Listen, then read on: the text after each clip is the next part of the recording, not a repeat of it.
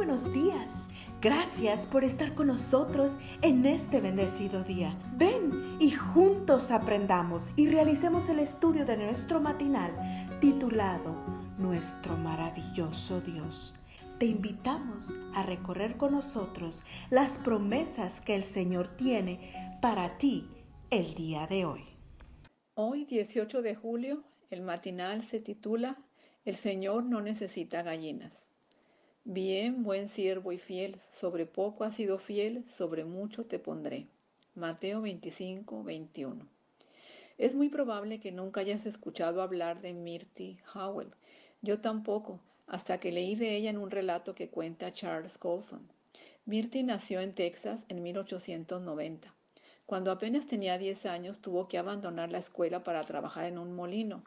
Cuando tenía 17 años se casó y tuvo tres hijos. Uno de ellos, el del medio, murió a los dos años de edad. Hacia finales de 1939 murió su madre. Al mes siguiente murió su esposo y dos semanas más tarde perdió a su suegro. Con la muerte de su esposo, Mirti también perdió su vivienda y tuvo que trabajar para mantener a sus otros dos hijos. Cuando su salud se deterioró, tuvo que recluirse en un hogar para ancianos. Luego murió su hijo menor y su hijo mayor enfermó. Entonces la depresión se apoderó de ella y deseó morir.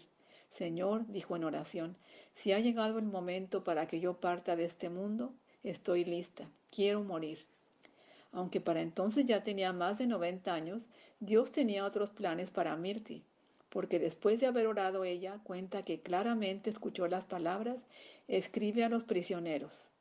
Asustada, Mirtis respondió, Señor, ¿escribir a prisioneros? Ni siquiera sé escribir y no sé nada de cárceles. Finalmente se sentó a escribir. Dirigió su primera carta a la penitenciaria de Atlanta, Estados Unidos. Querido recluso, decía, soy una abuela que se preocupa por ti porque sé que estás en un lugar donde no deseas estar. Quiero ser tu amiga. Si quieres que te escriba de nuevo, escríbeme. Contestaré todas tus cartas. Firmada la abuela Howell. Poco después, la penitenciaria le pidió a Mirty que escribiera a otros ocho, que escribiera a otros ocho reclusos. Luego otras instituciones supieron de su ministerio y le enviaron más nombres. En poco tiempo, Mirty estaba escribiendo a unos 40 reclusos por día en prisiones de todos los Estados Unidos. Cuando en nombre de la organización Prison Fellowship, Charles Colson la visitó para agradecerle por su labor Mirti aprovechó para darle las gracias a Dios porque estaba viviendo los mejores años de su vida.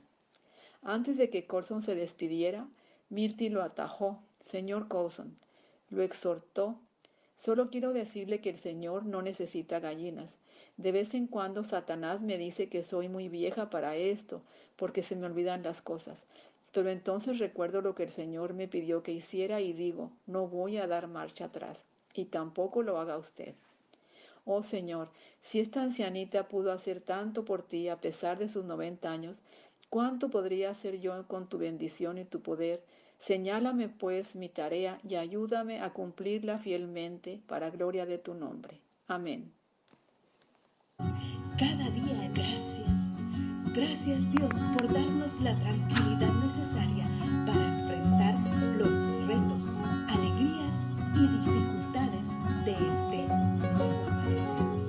que el Señor tu Dios está contigo. Como guerrero victorioso se deleitará en ti.